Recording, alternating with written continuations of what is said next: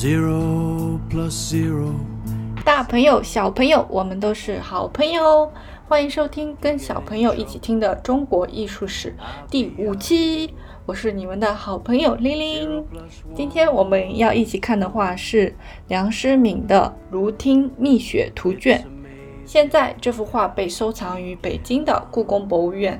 想要看到这幅画的大朋友、小朋友，可以打开玲玲的微博“林红盛世”，搜索本期内容查看。当然，最推荐的还是搜索故宫博物院，到故宫博物院的官方网站，点击搜索目录下的藏品，搜索梁诗敏《如听蜜雪图卷》。打开后点击图片就可以自由缩放看高清图片哦。让我们先来看看全图吧。I jump for joy when you come through the door. Two plus three is five.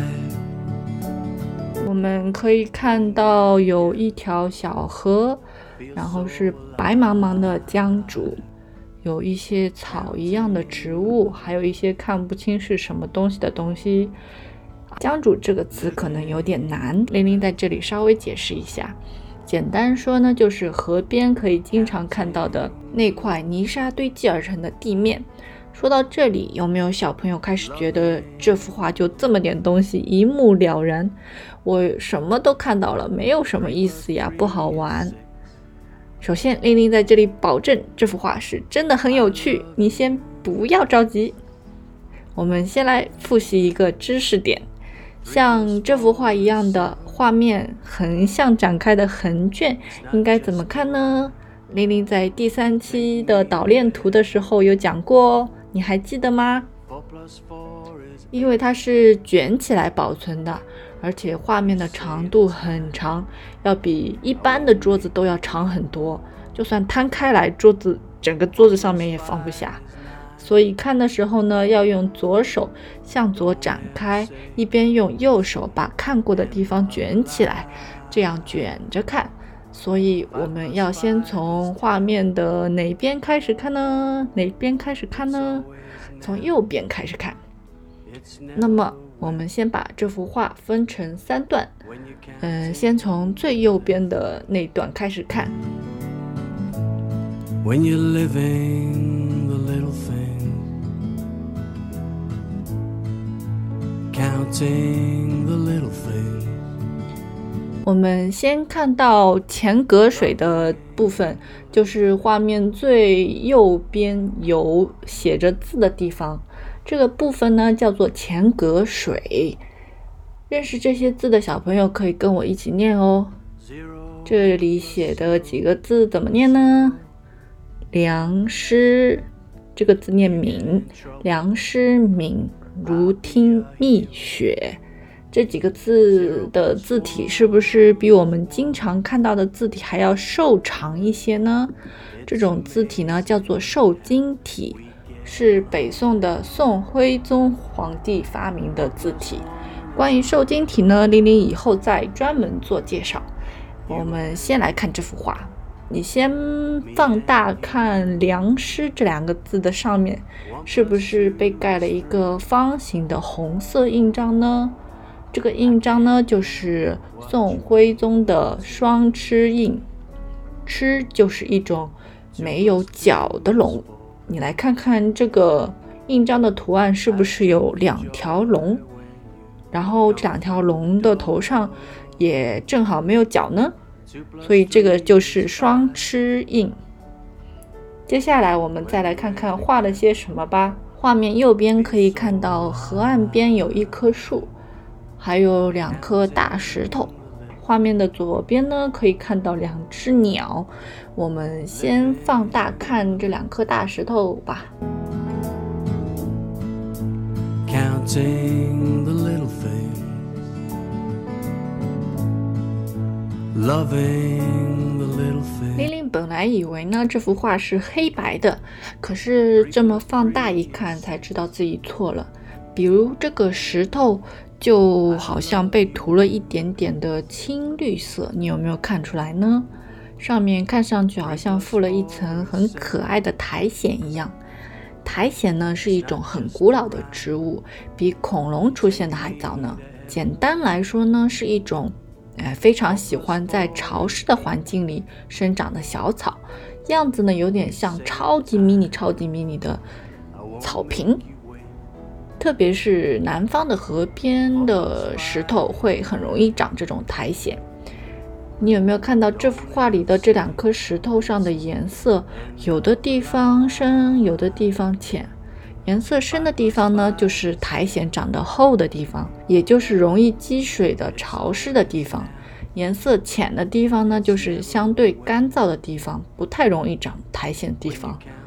而这两颗石头的顶部，诶，有一点特别白，那是因为这上面还积了一层薄薄的白雪。整体来说呢，这两颗石头上的苔藓是看上去很多的。我们再来看这两颗。石头的后面是不是长了几棵竹子呢？这幅画的这种细小的竹子呢，应该是寒竹，寒冷的寒，寒竹。虽然它的名字里面有寒冷的寒，但是呢，它是一种非常喜欢温暖潮湿环境的竹子，主要生长在中国的南方。我们来看到这些竹叶的部分。当然，上面也落了一些呃雪。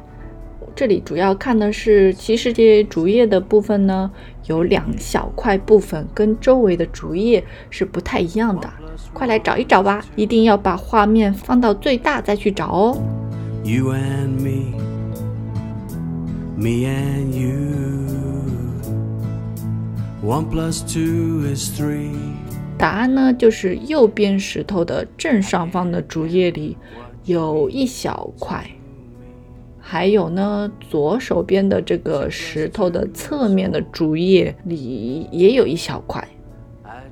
你仔细看看有没有？这幅画呢，大约是一千年前画的，所以随着时间的推移，它会变成像我们今天看到的这样，有点灰灰的、旧旧的样子。啊，当然还会出现一些颜色的脱落呀、虫蛀呀、破损呀。那么收藏它的人或者机构呢，会定期的对它进行一些修补。这两个小块呢，就是进行了修补，然后又画了这么一两笔的情况。现在呢，还有一个工作叫文物修复师，就是专门做这个的。有没有小朋友长大后想做文物修复师呢？有的话，玲玲会很高兴的哦。当然，不管你将来想做什么，都希望你早点找到自己喜欢的，并且每天都为那个目标努力一点点。我们一起加油！那么，我们再往上看看竹子上方的大树吧。Four plus four is eight. You say the time, I won't make you wait. 这块地方是玲玲最喜欢的一块地方了。有的小朋友可能会说：“我看到了光秃秃的树干，有的树干上还有一层白雪，跟第二期的雪景山水图没有什么特别大的差别嘛。”但是这里玲玲想让大家看的不是树干哦，请把画面放大到最大，仔细看，仔细看哦，有没有看到很多？白色的小点点啊，这个就是小雪花啦。这些小雪花呀，落在这些小树枝的分叉处，是不是很好看呢？特别是最高处的那根小树枝上，有一片小雪花落下来，正好被串在这根小树枝上。这种画法真的是太可爱、太有趣了。落了小雪花的这些小树枝呢，看上去好像开出了很多白色的小花花一样，啊，真的是太可爱了，是玲玲看到过最最最最可爱的雪景图了。你仔细看，是不是仿佛能听到枝头上“ biu biu biu” ”的开出一朵朵小雪花的声音呢？One plus one is two. You and me。我们再来看看河上的那两只鸟吧。One plus two is three。I can't count what you mean.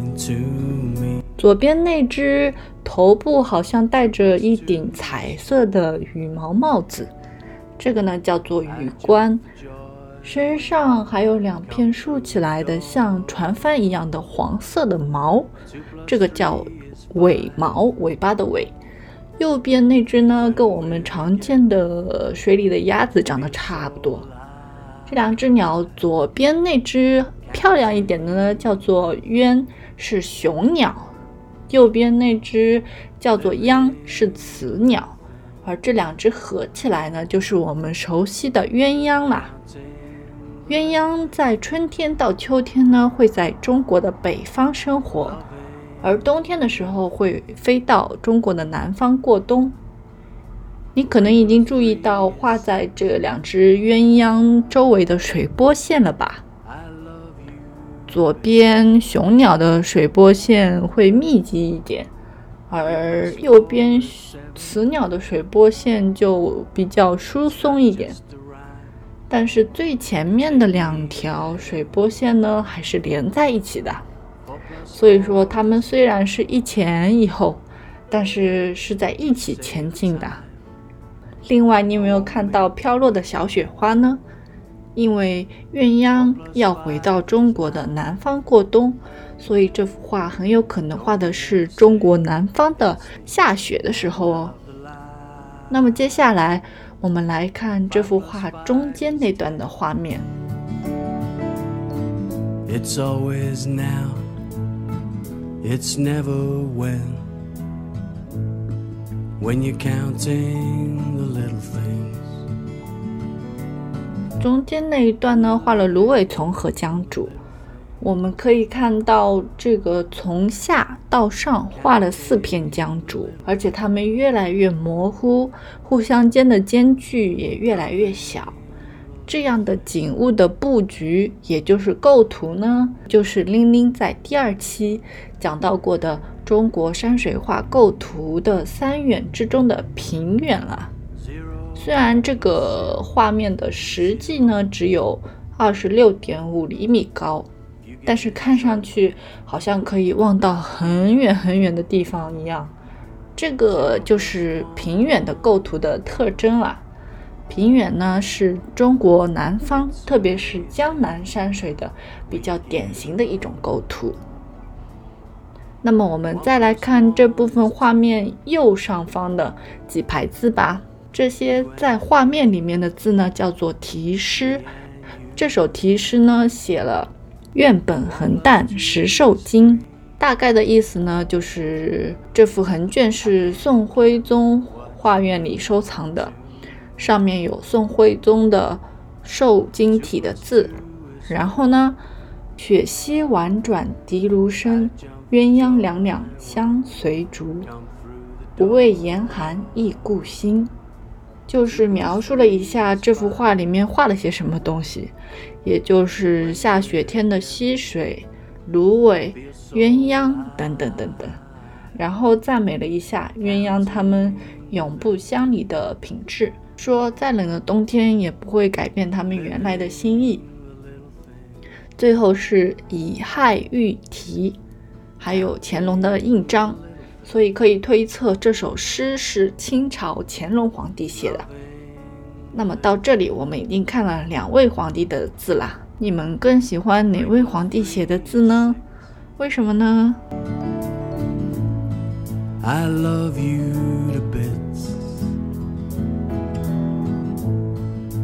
Three plus four is seven. 接下来我们来看最后一段画面吧。Just a rhyme.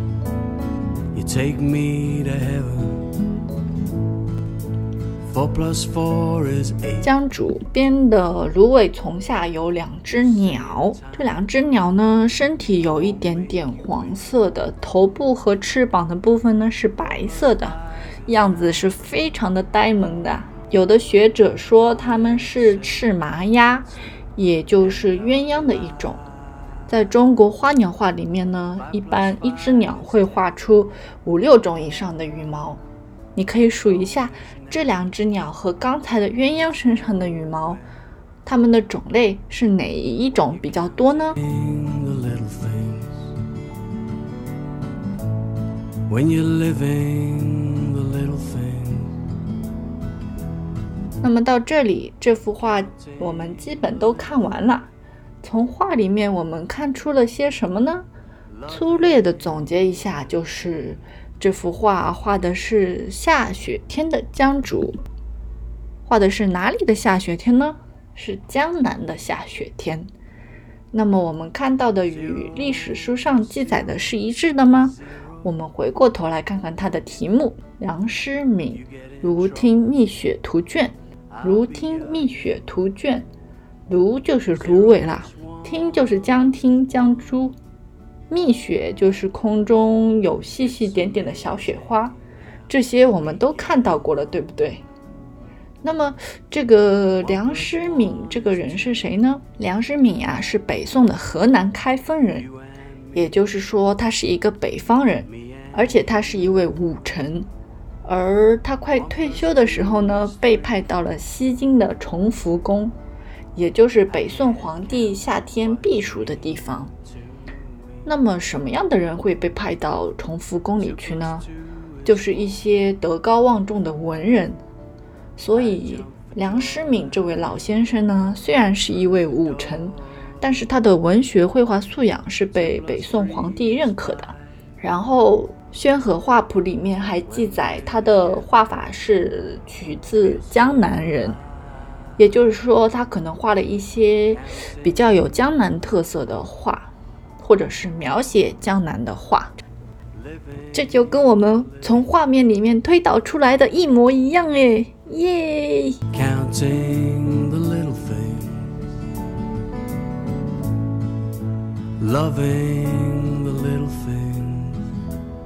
最后呢，给你一个小任务。这幅画里面还有一只小小鸟和小鱼，请你找出它们在哪里吧。那个画面呢，是玲玲在这幅画里面第二喜欢的画面，因为那只小小鸟呢，在河边盯着水面，而那个水面呢，正好泛起一阵阵涟漪，涟漪就是水圈啦，就是水波，嗯。然后水面泛起涟漪的意思呢，就是水下有小鱼在游动。虽然画家没有直接画出小鱼，但是通过这个涟漪，我们就仿佛能听到寂静的下雪天里水下鱼儿们游动的声音呢。这个部分真是画的太妙了啊！嗯啊嗯，好像说太多了。就这样吧，我们下期再见。When you're counting the little things, when you're living the little things, counting the little things, loving.